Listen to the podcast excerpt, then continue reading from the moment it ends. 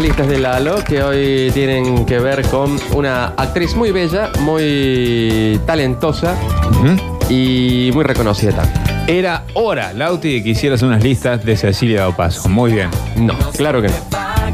Eh, vamos a hablar de la bellísima, la rubia Margot Robbie, eh, Oh. quien es eh, nuestra protagonista de las listas del día de hoy. Vamos. Bonus track. Bonus track. Arrancamos con el puesto número 10 para hablar de la película Goodbye Christopher Robin del año 2017 del director eh, Simon Curtis, eh, Simon Curtis con eh, protagónicos de Don Cal Gleason y Margot Robbie. Si vos le querés decir Simón, decile Simón. Eh, precisamente este director realiza una película biográfica eh, con cierto tono conservador. eh, es eh, bastante previsible la película, pero a la vez es interesante. Pero no tan dramática como la historia merecía. La película se trata de la sobre la vida del autor de libros infantiles, Alan Alexander Mill, quien es el creador de mm, ni más ni menos que de Winnie the Pooh Sí, señor. el osito de los cuentos, eh, que en realidad, eh, bueno, cuento un poco, el, este hombre, el escritor, eh, escribió un libro sobre los juguetes de su hijo. No, no es ese, es Winnie Pooh. Winnie the Pooh. No, no, The Pooh. Bueno, Eh, el hombre escribió un libro sobre los juguetes de su hijo, que se llamaba precisamente Christopher Robin, y bueno, y, y lo hizo como mundialmente famoso el niño, algo que no fue muy bueno después. Eh, con narrativas que por momentos cautivan, el film alcanza sus máximos picos cuando la trama se centra en la relación del padre, el hijo y sus muñecos. Eh, casi sobre el final de la Primera Guerra Mundial, el autor de libros infantiles Alan Alexander Mill eh, crea el mundo mágico de Winnie the Pooh. El éxito internacional de los libros termina siendo una tortura para el autor, para su esposa Daphne, interpretada por Margot Robbie, y para su pequeño hijo Christopher Robin, quienes se, ven arrollados por la fama. Sobre todo el niñito le pasó bastante mal eh, al, al ver que todo su mundo quedó expuesto, todos sus juguetes se hicieron famosos y, y- perdió en todo caso también a su padre, eh, también por la fama. Por momentos el director se deja llevar por los clichés del género, apela a ciertos golpes bajos que buscan eh, manipular al espectador, haciendo de una historia que era genuinamente emotiva, se pierda en estos eh, artilugios cinematográficos. El film por momentos es ingenioso, conmovedor. La historia, por sobre todas las cosas del entrañable personaje, se merecían algo un poquito mejor. El mismo año se estrenó Christopher Robin, de otro director, de Mark Foster, protagonizado por Ewan McGregor en el rol protagónico, que tenía una mirada más eh, fantástica de la historia. Eh, no se basaba tanto en el drama de, de la familia, sino en el mundo fantástico que creó el director y estuvo bastante más buena que esta eh, Goodbye Christopher Robin. Eh, sí hay que destacar aquí las, actuaciones de Don Cal Gleason y de Margot Robbie que logran capturar la esencia de sus defectuosos personajes. Este es nuestro bonus track eh, de la lista de Margot Robbie. Las listas de Lalo. Puesto número 10. Vamos al año 2015, película que tuvo una parte de su filmación en nuestro Buenos Aires. Eh, se llamó Focus, es del año 2015. Estaba dirigida por los directores John Ricua y Glenn Ficarra, eh, protagonizada por el señor Will Smith, por Margot Robbie, Actúa Juan Minujín, pues. por el señor, el brasilero Rodrigo Santoro y por y nuestro Juan Minujín, que tiene un pequeño papel de un barman en una de las escenas.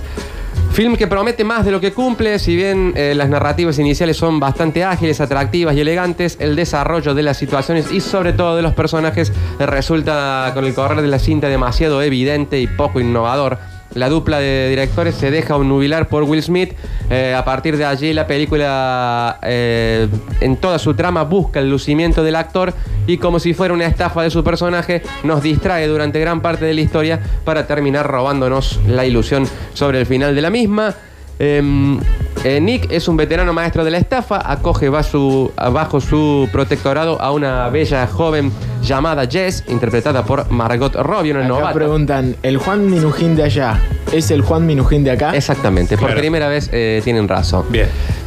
Decíamos, eh, Will Smith toma bajo su protección a una novata en el oficio de la estafa. Mientras le enseña los trucos del oficio, comienzan un romance. De repente el hombre rompe la relación sin mediar ninguna explicación. Tres años más tarde la encuentra convertida en una femme fatal eh, en Buenos Aires, en donde el estafador planea dar un gran golpe en el marco de las carreras de autos. Algunos momentos donde Margot Robbie encandila con su belleza, cierto toque col- cómico salvan a la película que por momentos aburre y decepciona a quienes caímos en la trampa de su atractivo punto de partida. La crítica no tuvo reseñas muy buenas para la película, eh, a pesar de ello fue un gran éxito de taquilla, en gran medida porque todo lo que toca Will Smith eh, siempre es un fenómeno de taquilla. Es nuestro puesto número 10, eh, Focus, del año 2015, con eh, allí un- una gustó, pastillita de la participación de Juan Minujín.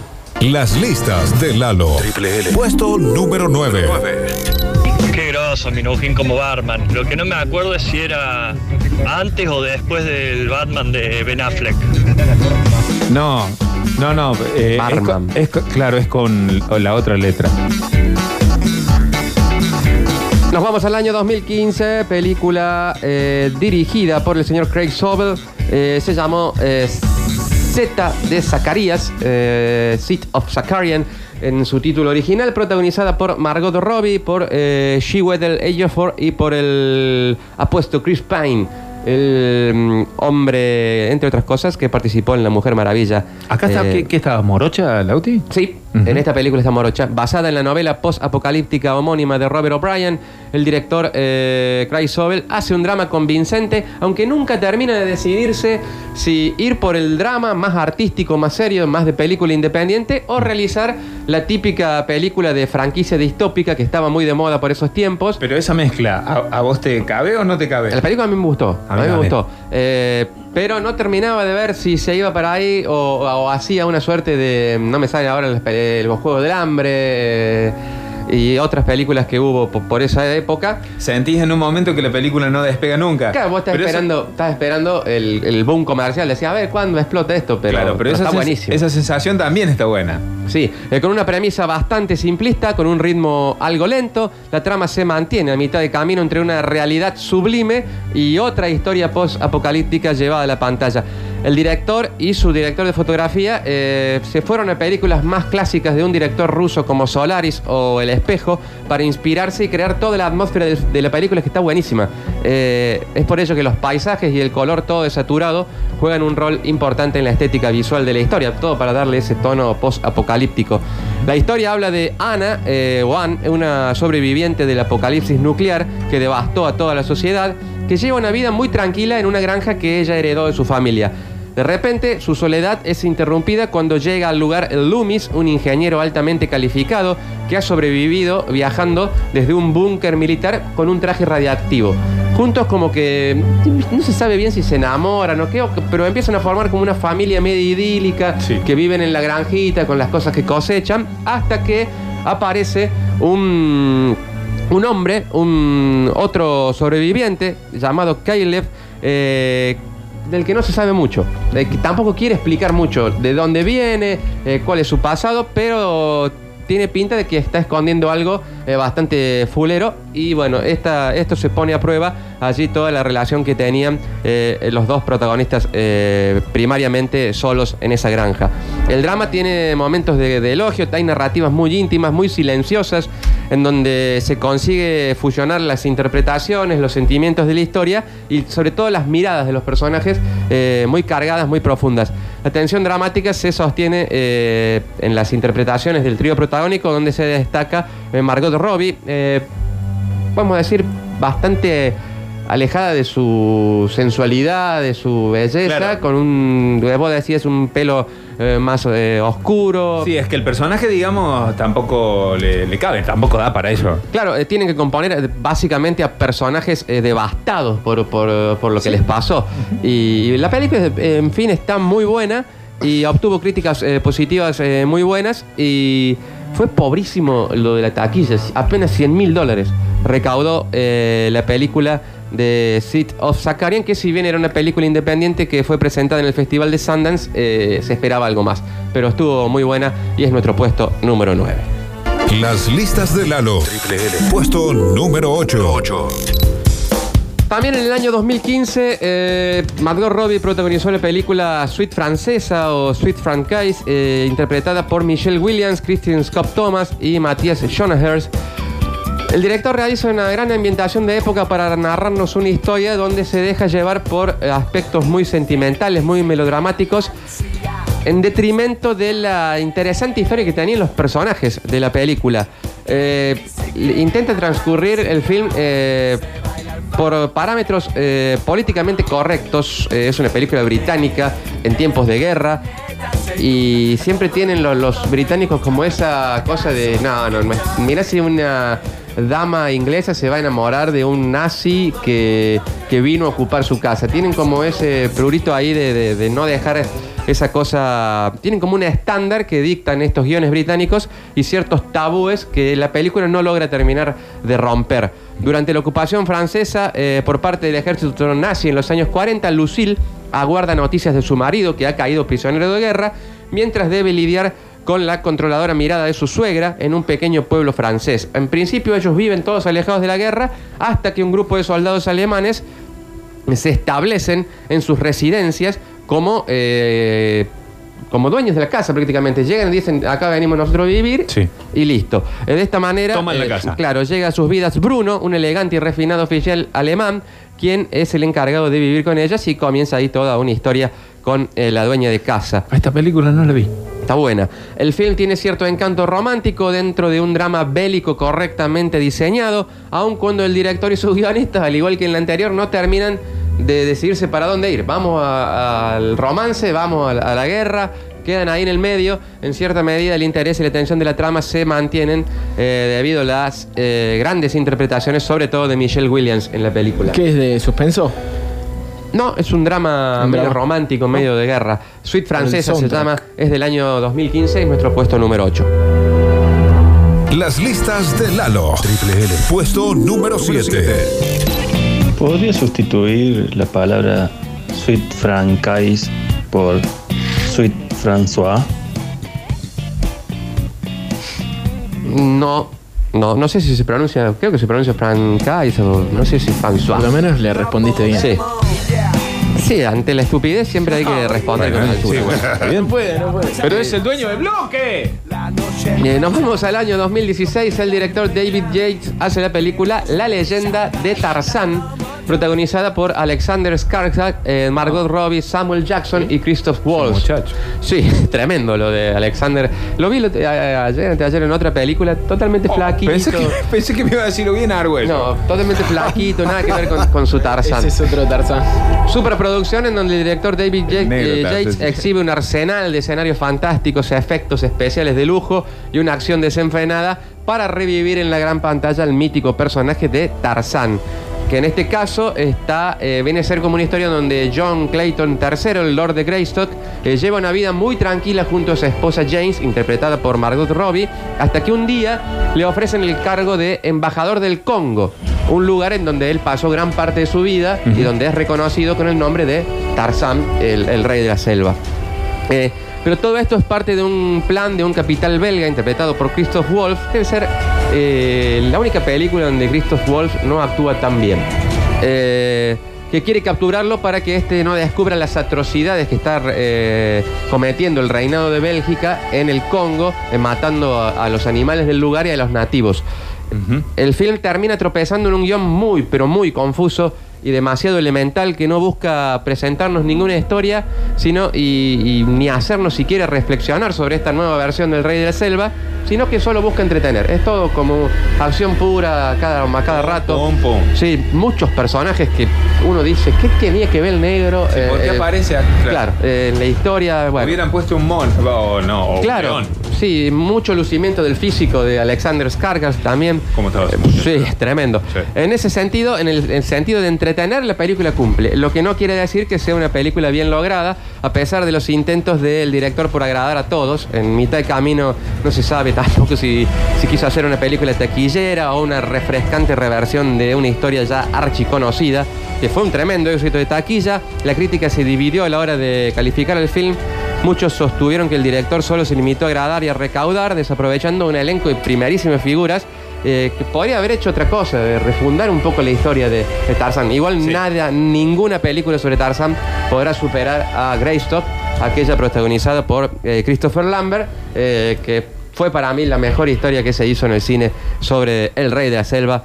Tarzán, que intentaron eh, refundar en el 2016 eh, nuestro puesto número 7. Igual a estos muchachos mal en cuanto a dinero no, No, no le fue, no le fue. ¿Cuánto Las recaudó? listas de la- 357 Puesto millones de dólares. número 6. ¿Cuánto? 357 millones. Las, Bien. la- las listas de Lalo. Puesto número 6. Lalo, no estuviste tan mal porque Francais vendría a ser francés, se pronuncia, pero nunca François. François vendría a ser Francois, Claro, se dice François. que es un nombre. Que cabe aclarar que Tarzan es hermano de Elsa y Anna de Frozen. No me volvas a pisar Lautaro.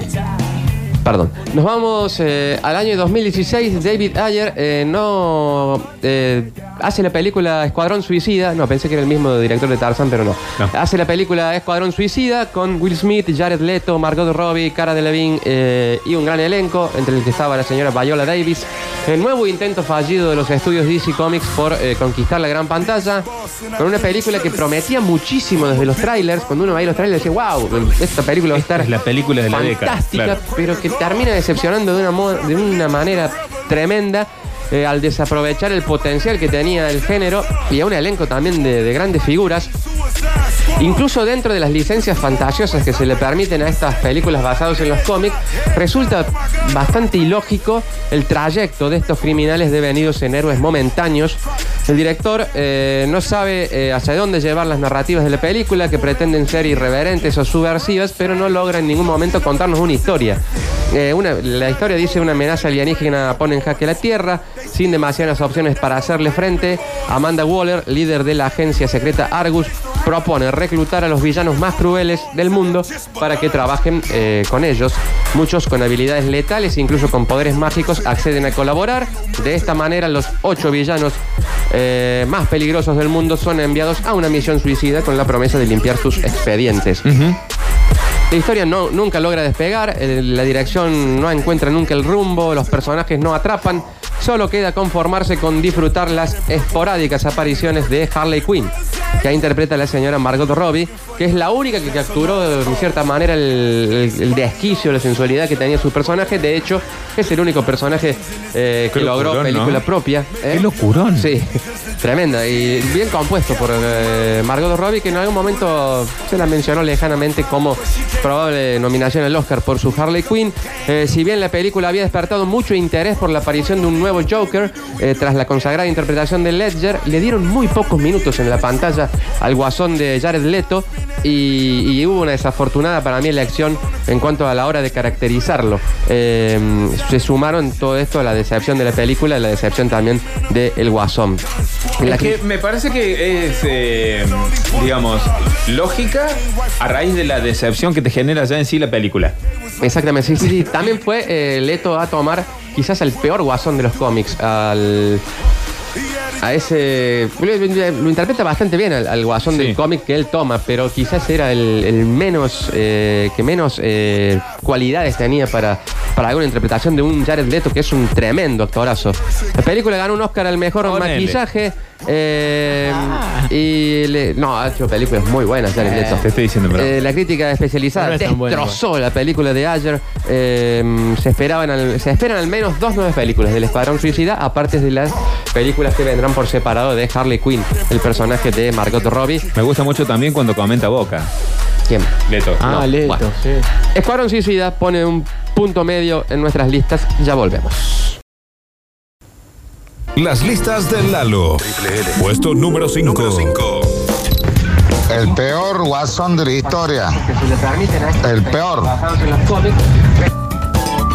A ver, yo tengo una duda. Si a, si a la chica esta la pronunciamos François, a Tarzan, ¿la diríamos Tarzuan?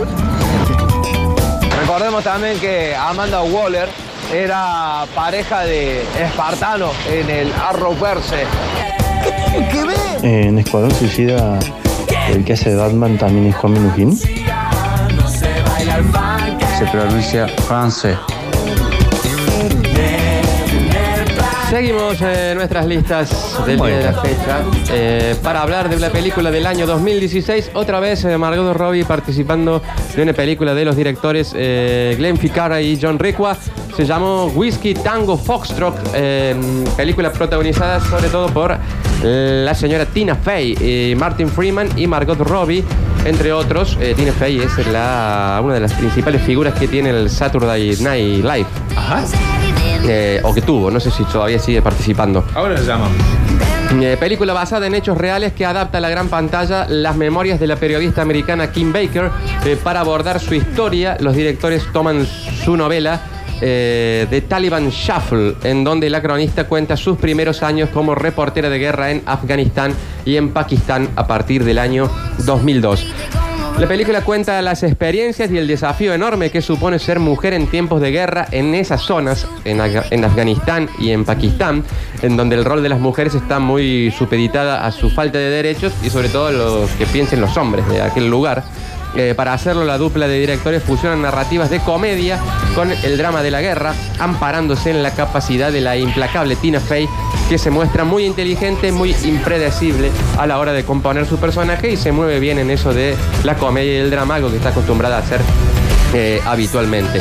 Corre el año 2003 en la ciudad de Nueva York, cuando la periodista Kim Baker, interpretada por Tina Fey, insatisfecha con el estado de su carrera, cubriendo historias de bajo perfil, acepta tomar un breve trabajo, una breve asignación como corresponsal de guerra en Afganistán, durante la denominada Operación Libertad Duradera, donde buscaban armas que nunca encontraron, de destrucción masiva. Asignada a viviendas de bajo presupuesto con otros periodistas internacionales, desarrolla una amistad con la destacada corresponsal de la BBC, Tania Vanderpool, eh, interpretada por Margot Robbie, y el lascivo fotógrafo independiente escocés Ian McKelpie, interpretado por Martin Freeman.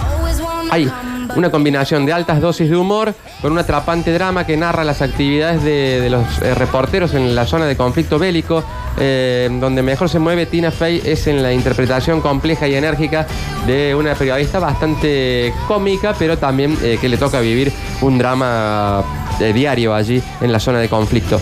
Eh, las narrativas eh, nunca llegan a alcanzar el tono surrealista, satírico, denunciatorio y dramático que en algunos momentos eh, persigue su interesante historia. La prensa tuvo críticas dispares para la película, para la película sí se destacó la interpretación de Tina Fey. La película de bajo presupuesto no tuvo un buen paso por la taquilla. Hablamos de Whiskey Tango Foxtrot del año 2016. Las listas de Lalo. Puesto número 4. Yo esta la tengo que, que le- ya está, ya está agendada, digamos, también, porque la empecé un par de veces y no sé, Está buena, eh, para verla, Siempre la de- para ver un rato. siempre la detuve, no sé por qué. Año 2018, la directora Josie Rourke hace la película María, Reina de Escocia, interpretada por eh, Saoirse Ronan, eh, Margot Robbie y Guy Pearce. Película basada en hechos reales que aborda un pasaje de la vida de María Estuardo, la reina de Escocia, más precisamente en el periodo que luego de enviudar vuelve a Francia y se enfrentan con su prima Isabel I de Inglaterra, a, la cual le reclama el trono de, eh, reina de Inglaterra. Eh, técnicamente la película es impecable desde la dirección de arte hasta su tenebrosa fotografía, las magníficas composiciones de los personajes protagónicos eh, de dos de las mejores actrices de la actualidad. Eh, sin dudas, eh, lo más logrado de la historia. Parece It en una cosa así, ¿no? Blanca, el pelo rojo. Sí, sí. Eh, sin dudas, eh, lo más logrado de la historia pasa por la puntillosa ambientación para recrear los interiores de los palacios de Escocia, eh, una Escocia oscura y cruda en su belleza realista, la elegante puesta en escena y hay dos magníficas interpretaciones y un maquillaje que permite que estas grandes eh, actrices se caractericen como eh, la reina Isabel I, sobre todo eh, Margot Robbie, y Saoirse Ronan como María Estuardo. Está irreconocible Margot Robbie en la película. La historia se centra en el poder de dos mujeres rivales en un mundo dominado por hombres. Una de ellas, María Estuardo, reina de Francia a los 16 años. Dos años después y luego de enviudar, se niega a casarse, por lo que es obligada a abdicar el trono francés. En ese momento decide regresar a su Escocia natal para reclamar el trono, al cual tiene derecho legítimo.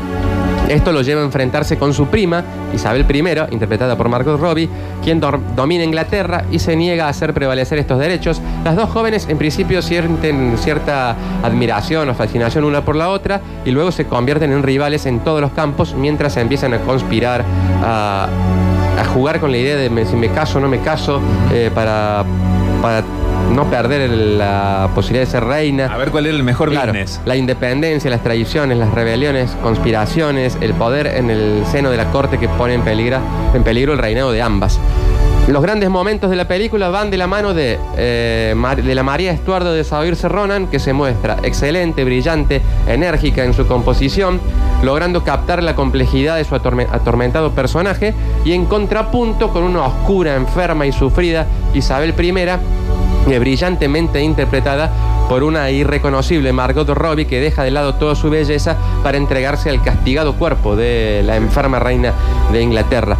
Pero todo naufraga en el guion. Eh, su argumento intenta desesperadamente empoderar a las protagonistas, eh, terminando por oh, descontextualizarlas, las termina desdibujando, haciendo que la película pensada con grandes expectativas de Oscar termine siendo una película más, una película bastante eh, olvidable, sobre todo para la superproducción que fue. Creían que tenían el bombazo entre manos, digamos. Nominada a un premio Oscar al mejor maquillaje, sobre todo porque Saoirse Ronan eh, es una actriz muy mimada por, por la academia, muy nominada y en un papel de una reina, todos decían que, bueno, ahí va otra nominación para ella, no fue así, Eh, solamente nominaron un Oscar al mejor maquillaje y a un premio del sindicato de actores para mejor actriz secundaria a Margot Robbie por su eh, Isabel I. Es nuestro puesto número 4, María, reina de Escocia, las dos reinas la tradujeron por estos lados eh, a la película del año 2018. Las listas de Lalo. Puesto número 3. En Argentina hubo uno que tenía siete más, ¿no? Nueve reinas. Sí. Nos vamos al año 2013, una película que para esta época eh, tiene muchos adeptos. Hablamos de El Lobo de Wall Street, del señor, del enorme Martin Scorsese, protagonizada por Leonardo DiCaprio, por el maestro Jonah Hill, por Margot Robbie, Matthew McConaughey, entre otros. Eh, Scorsese en estado de gracia. Eh, deslumbra y sin dudas firma la película más desprejuiciada de su carrera, con secuencias brutales eh, de gran brillantez cinematográfica que van a dejar mucha huella en la historia del cine. Hay una cinematografía desbordante, algo que es muy habitual en las películas de Scorsese que logra plasmar con gran maestría un guion excelente, eh, fusionando narrativas dramáticas, sarcásticas, eh, de gran potencia visual, eh, narrativamente imponente, con diálogos sublimes y, y bueno, con algunas escenas, bueno, de Margot Robbie es protagonista de una, eh, Jonah Sí. Hill protagonista de otra. Eh, la escena donde se masturba Jonah Hill en, en la fiesta. Y eh, Margot eh, Robbie, digamos, cuando está siendo vista por los guardias de seguridad de la casa, ¿no? Sí, sí, sí. Eh, Martin Scorsese vuelve a sus excesos para realizar una de sus películas más personales, más políticamente incorrecta e importante de su filmografía. Está basada en las memorias de Jordan Belfort, un joven agente que se volvió uno de los más importantes y reconocidos hombres de negocios de Wall Street. Eh, junto a un grupo de personas crearon una empresa que Es estafó el soundtrack original, dice eso. eh, em- eh, crearon una empresa que estafó a miles de empresarios en millones de dólares. Utiliza Scorsese la técnica de que el protagonista nos vaya contando la historia en primera persona.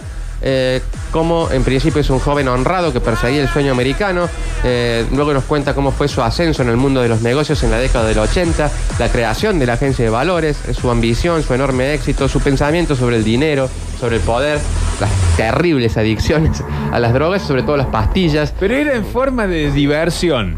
Sí, sí. Ah, la escena del choque de auto. Sí, que para él no había pasado nada. Y, No, no, y pero había hecho además bolsa. reptando. Sí, sí, no, sí, no, chicos, qué loco esa película. Bueno, eh, todas la- las mujeres, los excesos, los problemas con la ley que lo llevaron a su estrepitosa caída. Eh, DiCaprio compone a un personaje brillante, desaforado, un hombre sin alma. DiCaprio es una bestia, Lauti. Vos sabés que yo estoy recordando, digamos, un montón de listas que hiciste y en cada uno de los papeles que el chabón hace, a mí hay una película, ya lo he dicho en repetidas oportunidades, se llama Django, que me gusta muchísimo. Los personajes que elabora DiCaprio son bestiales, loco. Sí, en esta está terrible. Un- ¿Quién le ganó el Oscar en esta? Porque tampoco lo ganó por esta. No, no, Pero no te estuvo que nominado, no creo. importa. ¿No estuvo nominado? A ver, Nah, pará. nah, nah. Te juro que no importa porque No, no, sí estuvo nominado. sí es estuvo una nominado. bestia. Eh, y este año, ¿quién puede haber sido? Matthew McConaughey, capaz, eh, puede haber sido. Eh, decíamos, DiCaprio compone a un hombre sin alma que se pierde en un espiral destructivo que él mismo construye y, y por momentos es exuberante, hipnótico, siempre magistral y muy cerca de la perfección el, el personaje de Leo DiCaprio. Qué divino, lo llevaban a la casa en un helicóptero y a la mañana lo iban a buscar. Sí, sí, no, tremendo. Chicos, le, estaciona, le estacionaba el helicóptero en el patio. Eh, la película fue aclamada en Es una todos película lados. igual. Eh, la crítica adoró el irreverente y provocador film de Scorsese, mientras que la gente se volcó masivamente para reventar la taquilla. Eh, rápidamente el lobo, el Lobo de Wall Street fue un boca a boca que se convirtió en una película de culto, en un referente de la cultura actual. Leonardo DiCaprio definitivamente se transformó en el actor preferido de esta generación. El lobo de Wall Street es el club de la pelea todos los días. Sí. Definitivamente la película de Scorsese catapultó la carrera de la actriz Margot Robbie, quien se presenta como una grata revelación adentro dentro de la locada historia y dejó alguna que otra escena memorable eh, con Margot como protagonista, una especie de, de- de, eh, homenaje a Sharon Stone en Bajos Instintos, pero un poco más graciosa la escena de, de Margot Robbie eh, en esta película. Muchos la habrán eh, eh, pausado para ver si se ve algo. Creo que no, ¿no? No se ve nada. Eh, nominada a cinco premios Oscar, mejor película, mejor director, mejor guion adaptado, mejor actor para el señor Leonardo DiCaprio y mejor actor de reparto para el ex gordito Jonah Hill, eh, brillante. Dos nominaciones al Globo, eh, ganadora de un Globo de Oro, mejor actor de comedia para el señor Leonardo DiCaprio y eh, nominada a mejor película de comedia El Lobo de Wall Street del año 2003. Cuando, lo come, cuando comento cómo lo llevaban a la casa y lo iban a buscar, me dice Octavio, tenés que acordarte que es una película. Te voy a hacer una pregunta. No, es basado en una historia real. ¿eh? Claro, sí, sí, ya sé. El piloto del helicóptero, ¿era un actor? ¿O era un piloto de helicóptero? Ah, no, un piloto de helicóptero. ¿Cómo vas a actuar ser un piloto de helicóptero? Las listas de Lalo. Puesto número 2. Vamos a una película de este año que está en el cine todavía. Hablamos de eh, Érase una vez en Hollywood, del director Quentin Tarantino, Leonardo DiCaprio, Brad Pitt, Margot Robbie, Dakota Fanning. Si tenemos que decir el elenco, que incluye en un papel muy menor al señor Al Pacino, es eh, brillante. Eh, obra maestra, otra vez de Quentin Tarantino, que le rinde un homenaje al cine, adentrándose en una de las páginas más oscuras de Hollywood. Eh, propone una película descomunal que deja sin aliento, nos muestra a la meca del cine en su totalidad, nos muestra su esplendor, su plenitud, su rareza, su desesperación y su más eh, bajo fondo. El niño malo de Hollywood modera sus impulsos provocativos para mostrarse ya como un cineasta más maduro, aunque manteniendo su claridad habitual, su visión escandalosa de las cosas, eh, bastante desorientada, irresponsable y, por qué no, brillante de un momento de la historia, la cultura y la industria del cine americano. Mezcla un poco todo. Hollywood, eh, Charles Manson, Sharon Tate, eh, dos actores eh, bastante particulares. ¿Este es el puesto número 2? Sí. Bueno, yo te tengo que decir que esta película no la vi tampoco.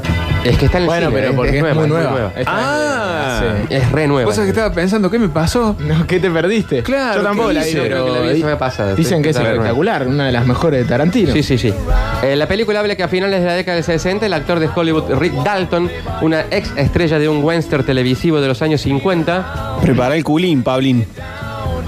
¿Cómo? Dura Prepara el culín, Pablín, para sentarte porque dura bastante. sí, dura como tres horas. ¿Ah, sí? Sí. ¿Sabes cuál no vi? Tampoco la última de Terminator. Está en el cine también.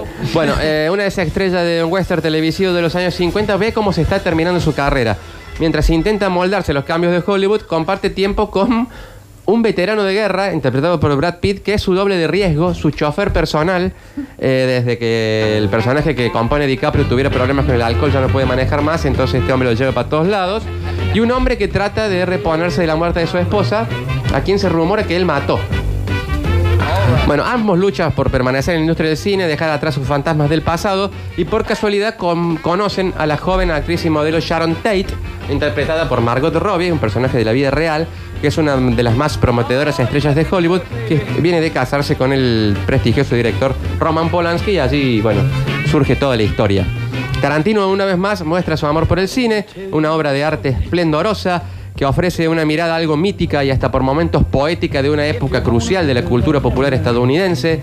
Se presume que una, Érase una vez en Hollywood, en Hollywood será una de las animadoras del circuito de premiaciones. Se descarta que cuanto menos va a tener nominaciones a Mejor Película, Mejor Director, Mejor Guión Original, Mejor Actor para Leonardo DiCaprio, Mejor Actor de Reparto para Brad Pitt y posiblemente una Mejor Actriz de Reparto para Margot Robbie, aunque no está muy claro eso. Pero Leo lo pierde esta vez y lo pierde bien. Si lo pierde con Joaquin ahí el Joker. Hay otra actuación que dicen que puede andar eh, muy bien, que es la del Papa, la de Bergoglio. Ah, sí. De- interpretado por Jeremy Irons. Dicen que también. ¿Actúa el Papa? Sí, no sabía. No, interpretan al cardenal Bergoglio Ah, en no, su ese- función ah, de Papa. Pensé- Eh, no, yo pensé que el Papa estaba actuando en la película. Dicen que tiene muchas chances también. ¿Sabes qué tenés que hacer un día? También este año va a estar complicado. ¿eh? Por esta película, ahora que eh, nombraste el elenco zarpado, eh, una lista de las películas con mejores elencos de la historia. Esta puede llegar a estar. No, no lo voy a hacer. Bueno, eh, el dato. eh, esta es la primera película La voy a hacer en yo. donde eh, Quentin Tarantino se vio obligado a no trabajar con Harvey Weinstein, que fue acusado por muchas mujeres de abuso. Todas las películas de Tarantino habían sido distribuidas por The Weinstein Company. Y en este hizo como un casting Tarantino para ver eh, quién iba a distribuir su película. Ganó Sony Pictures, que tuvo que eh, aceptar las demandas del director, que fueron un presupuesto de 95 millones para la película, tener el corte final y los controles creativos extraordinarios de toda la película, 25% de las ganancias brutas del film, que hasta el momento vienen siendo 370 millones de dólares, y que ¿Y cuándo se estrenó? ¿La semana pasada? no, no, hace bastante ya. Y que los derechos de la película regresen a su poder 10 años después de eh, su estreno. Érase una vez en Hollywood puesto número 2. La pelea con Bruce Lee, no te la pierdas. ¿Pelea Margot Robbie con Bruce Lee? Spoilers, sí. No, no, Margot Robbie no. Es cierto. Las listas de Lalo. Puesto número uno.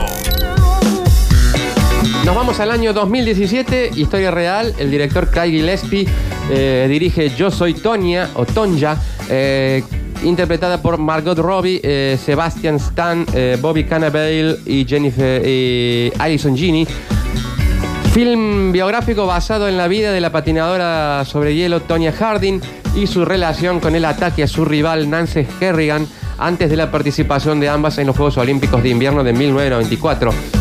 Es una historia real, esta armó un revuelo bárbaro en los Estados Unidos en aquella oportunidad cuando una patinadora de hielo agredió a su compañera de equipo porque supuestamente esta era mejor que ella y las dos estaban como iban como grandes candidatas a los Juegos Olímpicos del 94 que no me acuerdo en qué país fueron eh, iban candidatas una a ganar el oro, la otra el plata 24, que- pero de invierno, Juegos Olímpicos Ah, de de invierno. invierno, ¿no? bien. Eh, y en un momento un grupo, un forajido, le metió una barra de hierro, No. con una barra de hierro le agredió en las rodillas a la otra patinadora y acusaron a su compañera de equipo de ser la principal responsable de todo lo que había pasado. En Noruega, loco, dice que fueron, ¿puede ser? Sí, sí. Claro, sí, en invier- de invierno No, lo creo. son- por lo general son en Bueno, países.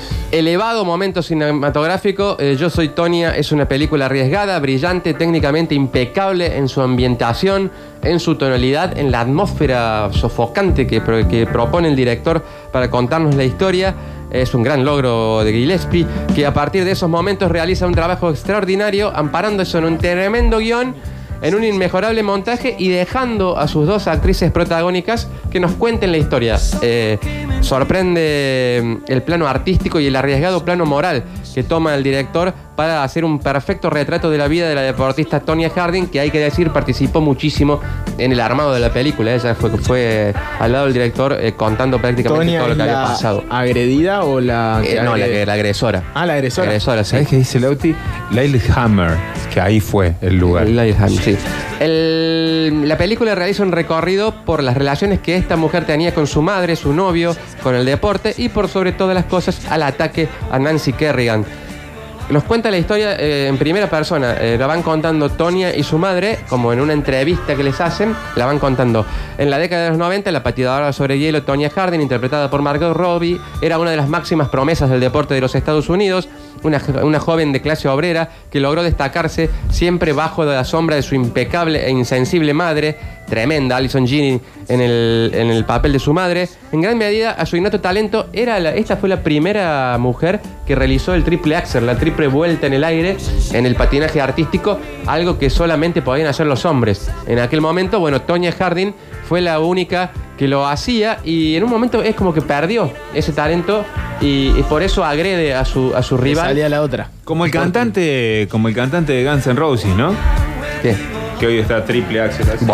En 1994, poco antes de los Juegos Olímpicos de Invierno, vivo, su ¿eh? compatriota rival, pero en vivo. su compatriota, rival y compañera de equipo Nancy Kerrigan es atacada por un matón a sueldo que golpea su rodilla con una barra de hierro, provocándole una lesión. Muchos pe- le- la lesión tenía como intención que ella no llegue a los Juegos Olímpicos.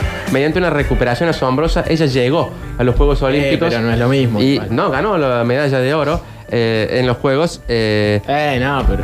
Todas las sospechas del ataque recayeron sobre Tonya Harding, lo que supuso el comienzo del fin de su carrera. En un principio ella lo negó y después terminó aceptándolo, eh, que había sido ella la que había mandado a, a golpear a, a- a su rival. Le recabió. Sí.